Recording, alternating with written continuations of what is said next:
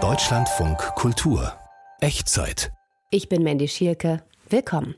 Nicht so richtig das eine, aber auch nicht so richtig das andere. Zustände dazwischen interessieren uns heute in der Echtzeit.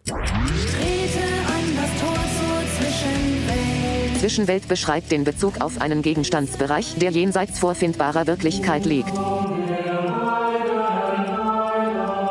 In Deutschland gehören 15.000 Sympathisanten zur heidnischen Szene. Odin, Vater von allem, wir rufen dich und laden dich zu unserem Feste ein.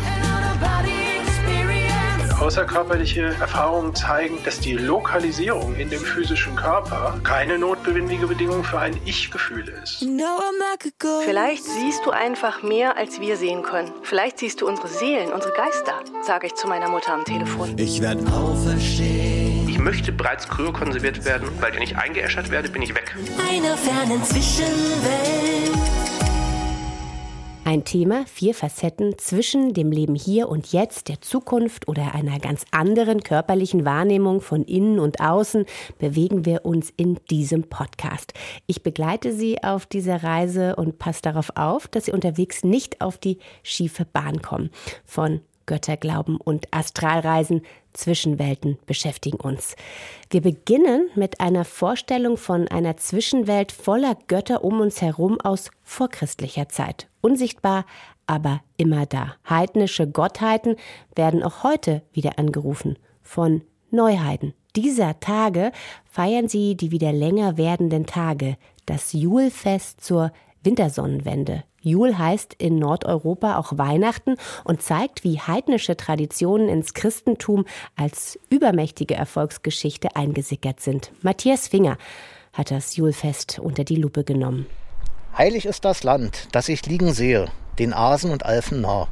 Dort in Kraftheim soll Thor wohnen, bis die Götter dahin gehen. Wohlsein, Thor. Auf seinem Grundstück im Berliner Speckgürtel hat Volker Meyer eine Ritualstelle erbaut. Riesige Steine liegen im Kreis, in der Mitte eine Feuerstelle. Der Blott. Ist eine heidnische Feier.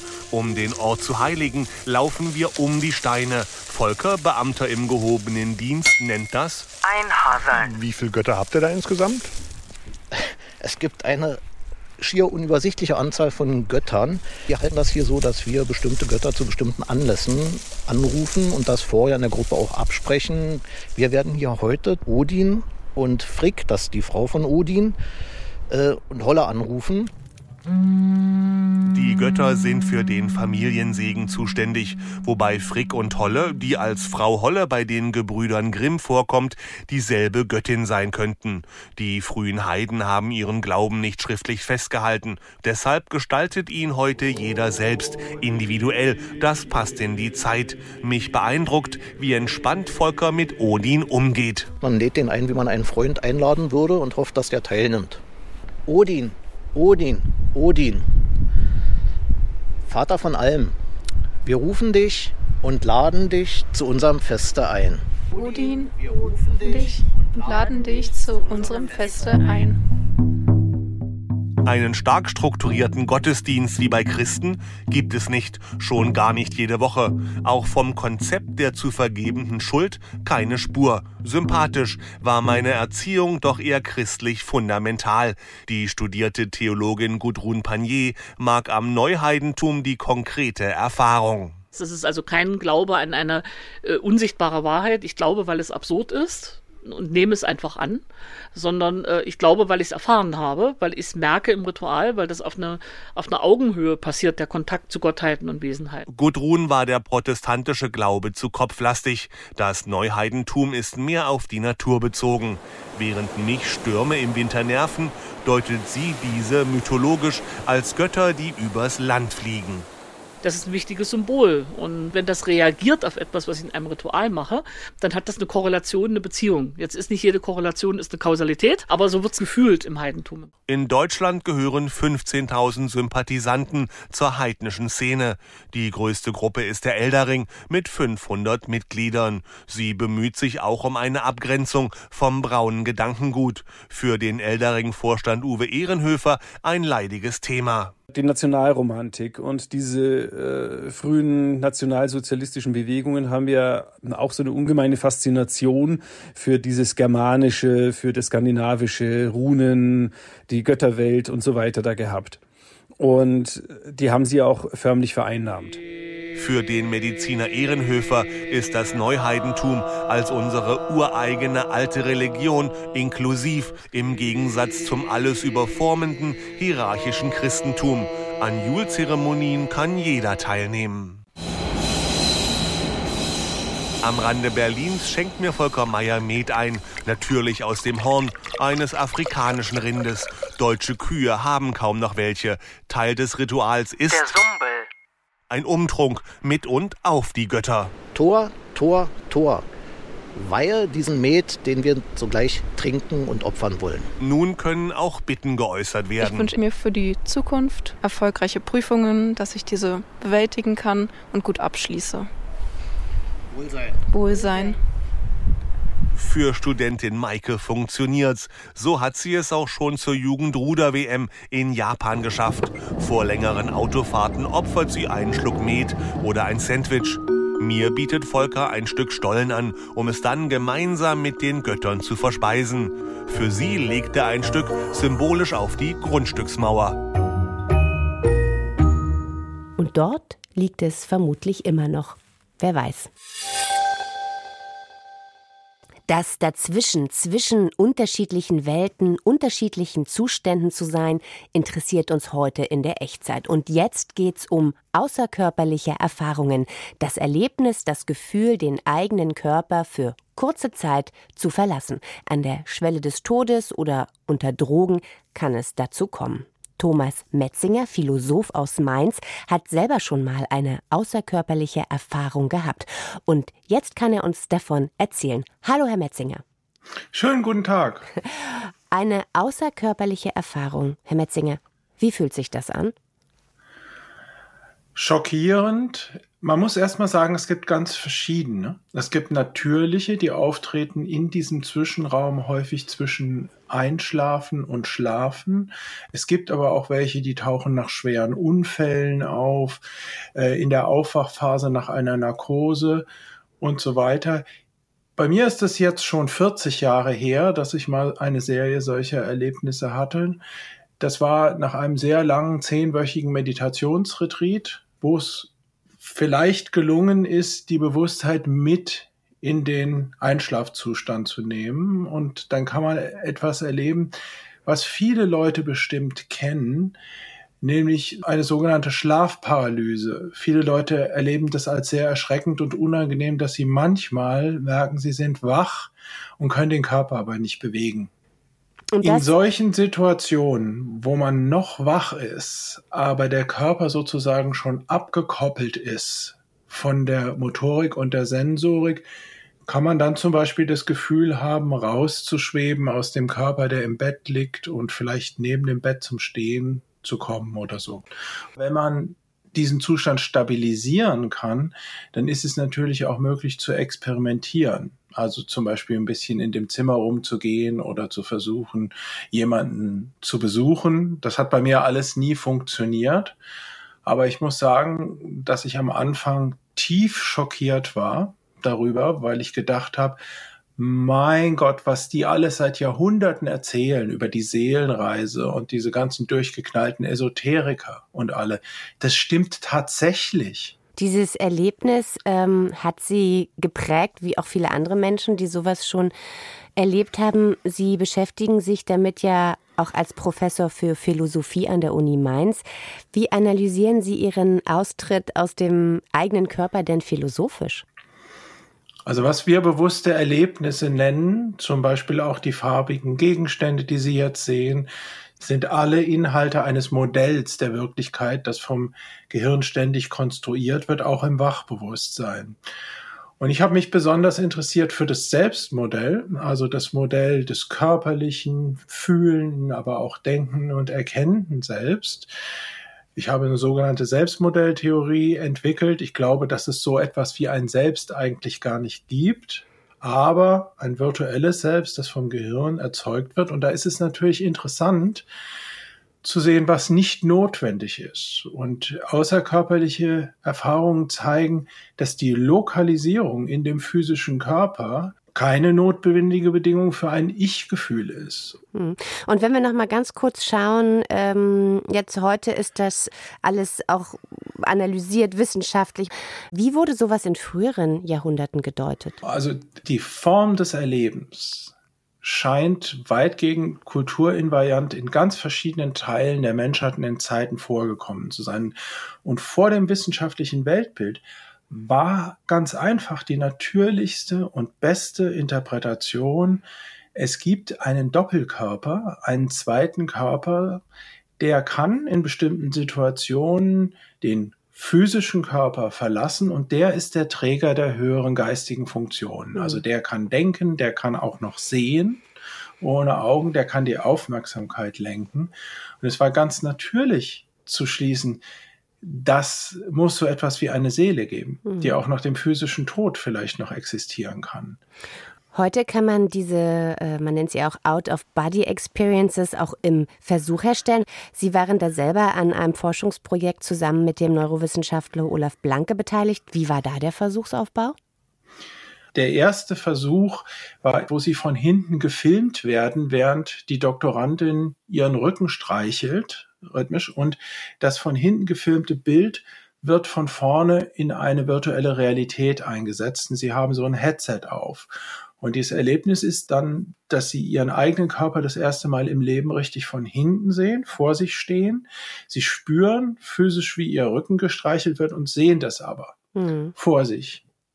Und da kommt es bei manchen Leuten dazu, dass es so eine Erfahrung von Drift gibt, dass sie sich reingezogen fühlen in diesen virtuellen Doppelkörper. Es gibt nur wenige, die zu einer vollen Identifikation kommen, aber man kann das natürlich erweitern. Ne? Man kann das in Betten machen, die sich umdrehen oder die sich rotieren lassen. Man kann plötzlich die visuelle Perspektive in die Perspektive des Avatars überführen. Das wird immer besser. Und was ist Aber dann? nach meiner Erfahrung ist es überhaupt noch nicht so wie die außerkörperlichen Erfahrungen, die ich auf natürliche Weise hatte. Was sind die wissenschaftliche Erklärung dafür? das Modell des Körpers ist eben nur ein Modell, das das Gehirn erzeugt. Und wenn da zwei Reizquellen, die Tastempfindung auf dem Rücken und die gesehene Berührung im Raum vor mir zueinander passen, weil sie immer gleichzeitig stattfinden, dann schließt das Gehirn automatisch, ohne dass wir das machen, das ist ein und derselbe Gegenstand. Mhm. Nun werden ja auch äh, geführte Astralreisen angeboten. Kann also im Prinzip jeder so eine Erfahrung machen? Oder braucht man da bestimmte Voraussetzungen, körperlich oder mental? Oder gibt es auch Menschen, wo Sie sagen, die sollten das lieber lassen? Also erstmal muss man sagen, dass sehr viele Leute die so stark interessiert sind, natürlich ein sachfremdes Interesse haben, nämlich sie wollen Beweise für ein Leben nach dem Tod haben. Das muss man ganz deutlich sagen. Zweitens gibt es eine unseriöse Industrie, die das so erscheinen lässt, als könnte man das leicht erlernen mit irgendwelchen Kursen äh, und Übungen. Und Sie können mir wirklich glauben, ich habe alles probiert über mehrere Jahre, um diese Zustände unter Kontrolle zu kriegen und wieder zu wiederholen. Nichts davon hat funktioniert. Auf der anderen Seite gibt's begabte Menschen, die haben sowas täglich. Ja, und äh, das ist für viele von ihnen auch ein Problem. Ich weiß, dass wir damals äh, Leuten auch die Angst nehmen mussten und ihnen sagen, das haben nicht nur sie, das haben viele. Komm, schweben Sie doch einfach wieder runter von der Decke und setzen sich ein bisschen in die Ecke und meditieren. Auf der anderen Seite ist es so, dass Leute, die sowieso eine Tendenz haben zu dissoziativen Zuständen oder eine Geschichte psychiatrischer Erkrankungen haben, natürlich versteht sich von selbst, auf keinen Fall versuchen sollten, sowas noch absichtlich herbeizuführen. Also eine einfache Übung, die Sie, wenn Sie psychisch gesund sind, durchführen können, ist, dass Sie entweder nach dem frühen Aufwachen um Viertel vor fünf, wenn Sie noch eine Traumphase vor sich haben, kurz auf die Toilette gehen oder direkt beim Einschlafen sich einfach auf den Rücken legen, Hände auf die Brust und versuchen bewusst einzuschlafen. Und in dem Moment, Sie versuchen die Bewusstheit zu halten, so lange wie es geht, wo Sie merken, Ihre Gedanken werden so ein bisschen bizarr. Der Traum will anfangen. In dem Moment können Sie sich etwas ganz kräftig vorstellen. Zum Beispiel, Sie lägen auf dem Rücken in einem Aufzug und der würde anrucken und hochfahren. Oder dieses Gefühl, das Sie haben, wenn Sie wo runterspringen. Also Sie versuchen sich kurz das Fallen vorzustellen. Oder versuchen in dem allerletzten Moment, wo Sie kurz davor sind, in den Traum abzugleiten, ihren Körper als eine Ganzheit zu spüren, die ganze Form und mit dieser Form, sagen wir mal, nach rechts aus dem Bett rauszurollen. Man kann da viele Übungen machen. Okay, eine kleine Anleitung zur außerkörperlichen Erfahrung morgens, Viertel vor fünf. Probieren wir alle mal aus. Thomas Metzinger, Philosoph von der Uni Mainz, vielen Dank für dieses interessante Gespräch.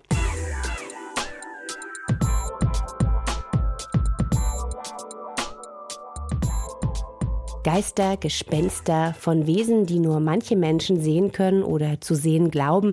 Davon erzählt uns jetzt Lara. Laras Mutter leidet an Demenz und die Wohnung ihrer Mutter ist bevölkert von Freunden, Bekannten, Verwandten und auch von fremden Menschen. Weil Laras Eltern noch nicht viel über die Geister im eigenen Hause erzählt haben, ist Lara auch nicht der richtige Name ihrer Tochter. Sie erzählt uns nun also von den Wesen aus der sehr eigenen Welt ihrer Mutter. Mami wollte gestern Abend nicht ins Bett gehen, weil du schon drin gelegen hast, sagt mein Vater am Telefon. Nur am Fußende zusammengerollt höre ich die Stimme meiner Mutter im Hintergrund. Mein Vater hat das Telefon auf Lautsprecher gestellt.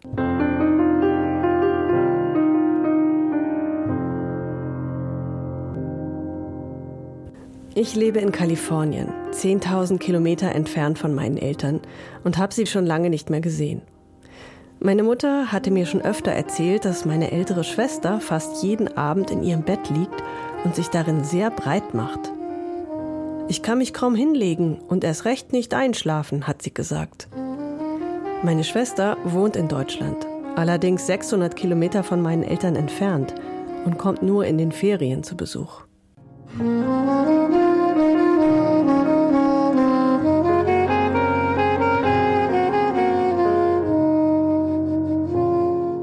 Mutter erzählt mir am Telefon auch, dass jetzt Zwillinge bei ihnen wohnen. Sie sagt, es sind zwei weißhaarige Frauen, 82 oder 84 Jahre alt, und dass sie ihr oft zur Hilfe kommen. Eine ist freundlich, die andere nicht so sehr. Meine Mutter sagt, sie hofft jeden Morgen, dass die freundliche wach ist, wenn sie zu ihnen geht, um zu schauen, wie es den beiden geht. Ich frage meine Mutter, wo die Zwillinge denn schlafen in der kleinen Wohnung. In Papis Zimmer, sagt sie. Sie hat mir auch erzählt, dass Max, mein Neffe, jetzt oft zu Besuch kommt, um ihr mit der Wäsche zu helfen. Sie ist vorsichtig in seiner Gegenwart, weil er wütend werden kann. Sie sagt, er schimpft mit ihr, wenn sie mal wieder ein Glas fallen lässt, wenn sie wieder die Kaffeemaschine anstellt, ohne vorher Wasser reinzufüllen, wenn sie wieder nicht gerade steht, während er sie am Morgen anzieht und den Gürtel zumachen will, oder wenn sie ihre dreckige Unterwäsche unter der Matratze versteckt. Sie hat Max trotzdem besonders lieb, weil er bei ihr bleibt, wenn mein Vater unerwartet verschwindet. Ich drehe mich um, sehe gerade noch seinen Jackenärmel und dann ist Papi plötzlich weg, sagt sie. Max ist nie hier, unterbricht mein Vater sie. Ich lasse eure Mutter nie allein. Ich nehme sie überall mit hin. Es tut mir leid, dass er denkt, er muss mir das sagen. Ich weiß das doch. Meine Mutter spürt die Spannung in der Luft und versucht, wie sie es ihr ganzes Leben getan hat, wieder Harmonie herzustellen. Ich kann mich auf Papi verlassen, dass er rechtzeitig zurück ist, um mich ins Bett zu bringen, sagt sie. Darauf freue ich mich immer. Ich weiß, um zehn ist er zurück und eine Viertelstunde vorher bin ich schon ganz aufgeregt vor Freude.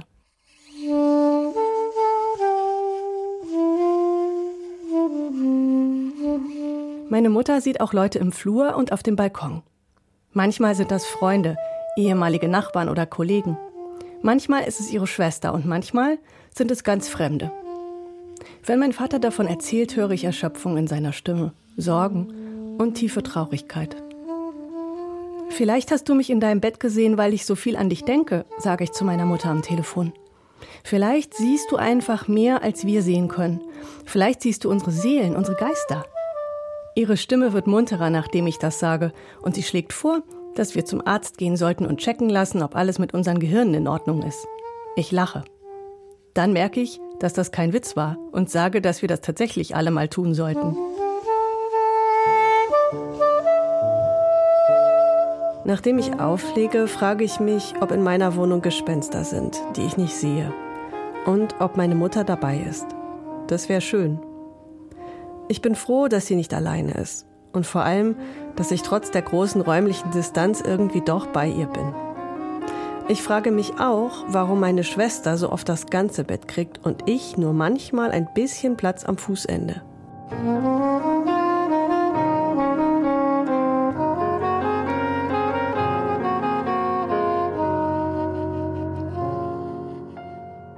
Beieinander oder doch nicht, irgendwie dazwischen. Vorstellung und Wirklichkeit. Aber was ist das schon genau, die Wirklichkeit, denken jetzt vielleicht einige von Ihnen, liebe Hörerinnen und Hörer. Zwischenwelten beschäftigen uns weiter. Vorhin habe ich mit Thomas Metzinger über außerkörperliche Erfahrung gesprochen.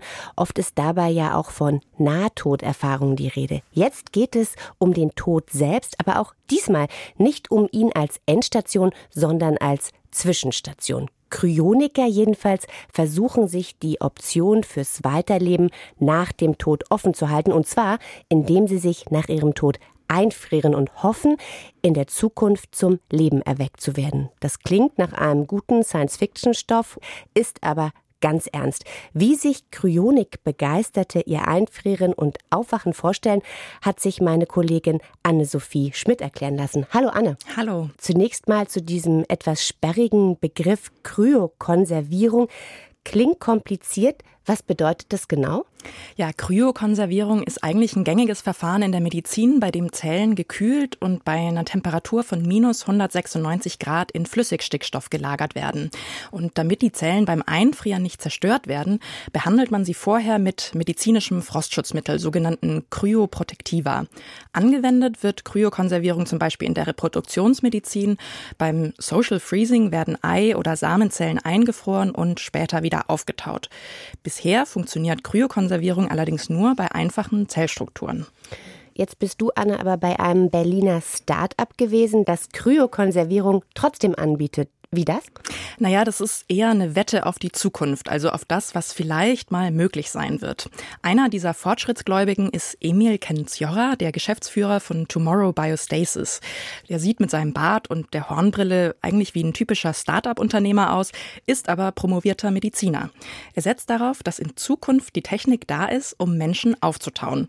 Und für seine Kunden ist das auch die allerletzte Hoffnung. Der einzige Grund, warum Menschen heute sagen, ich möchte bereits kryokonserviert werden, obwohl es gleichzeitig noch ein Forschungsprojekt ist, ist halt, weil diese Menschen sagen, ich bin gerade eh am leider versterben und wenn ich eingeäschert werde, bin ich weg. Für immer. Und ja, es ist zwar noch ein Forschungsprojekt, aber man hat halt diese Wahl dann nur einmal. Weg für immer ist offenbar eine ziemlich schwierige Vorstellung für den Unternehmer, mit dem du da gesprochen hast. Das klingt, ich habe es in der Anmoderation schon gesagt, manchmal so ein bisschen wie so eine ja, Hollywood Science-Fiction-Vision. Was ist das denn genau für eine Firma, die du da besucht hast? Tomorrow Biostasis. Also die Firma ist eigentlich erstmal ziemlich unspektakulär und gar nicht so visionär, wie man sich das vielleicht vorstellt. Also das Büro liegt im Erdgeschoss eines Hinterhauses und ist eher funktional eingerichtet. Also helle Fliesen, eine dunkle Besprechungsecke, aber ein Sofa mit Spielekonsole. Und an der Straße vor dem Büro hat mir Kensiora einen umgebauten Krankenwagen gezeigt. Der ist quasi das Herzstück von Tomorrow Biostasis. In dem werden die Toten abgeholt, gekühlt und für die Lagerung in der Schweiz vorbereitet. Da sitzt die Partnerorganisation der Firma. Im Normalfall sagen uns Patienten, ich habe eine Krebsdiagnose bekommen und dann irgendwann sagen die Ärzte, es sieht schlechter aus, es könnte was passieren. Und dann fahren wir bereits los und sind bereits vor Ort, bevor was passiert ist. In dem Krankenwagen ist dann jede Menge Technik, Bildschirme, Kabel und, und da, wo normalerweise die Liege wäre, ist so eine Art große Wanne. Und sobald ein Arzt oder eine Ärztin den rechtlichen Tod festgestellt hat, wird der Tote da drin transportiert. Ja, so sieht es im Endeffekt aus. Da ist eigentlich die Liege, wo der Patient Genau, der Patient wäre da drin, wird, kann da initial gekühlt werden. Dann, das ist eine Herz-Lungen-Maschine die angepasst ist für Kryokonservierungstechnik. Zuerst wird ganz einfach mit Eiswürfeln gekühlt, also wirklich 100 Kilo Eiswürfel in die Wanne auf den Toten drauf und später kommt dann der Flüssigstickstoff. Die ganze Technik sieht schon ziemlich beeindruckend aus, aber wie gesagt, bisher ist nicht mal ein menschliches Organ erfolgreich aufgetaut worden. Ken Sciorra sieht die Kryokonservierung als visionäres Projekt, um Forschung voranzutreiben. Aber der überwiegende Teil der Wissenschaft sagt, völlig unrealistisch und hält Kryokonservierung für Science Fiction. Hm, also halten wir es nochmal fest, äh, die Menschen sterben also tatsächlich, sind also tot, wenn sie dann wirklich eingefroren werden. Das heißt ja, sie müssen in der Zukunft nicht nur erfolgreich aufgetaut werden, sondern auch erstmal wieder ja lebendig gemacht werden. Genau. Kryoniker hoffen, dass ihre Todesursache, also zum Beispiel Krebs, in der Zukunft behandelbar sein wird und es dann auch gelingt, die Toten nach erfolgreichem Auftauen zu reanimieren. Das sind also eigentlich gleich mehrere Wetten auf die Zukunft. Aber Kryoniker sind häufig technikaffine Menschen, die Lust auf Zukunft haben. Das ist auch bei Markus Bayer so, ein Softwareentwickler in mittleren Jahren, der sich einfrieren lassen will. Der Hauptgrund ist, dass ich mich äh, sehr für die Zukunft der Menschheit interessiere also wie wird sich die Menschheit weiterentwickeln? Und wie gesagt, ich bin 50 Jahre alt, das heißt, mir bleiben noch so vielleicht 30 Jahre, aber mich interessiert, wie sieht es in 100 Jahren aus? Wie, also wird dann der ewige Nahostkonflikt gelöst sein? Gibt es dann eine Zweitstaatenlösung? Wie sieht es dann aus? Ne? So.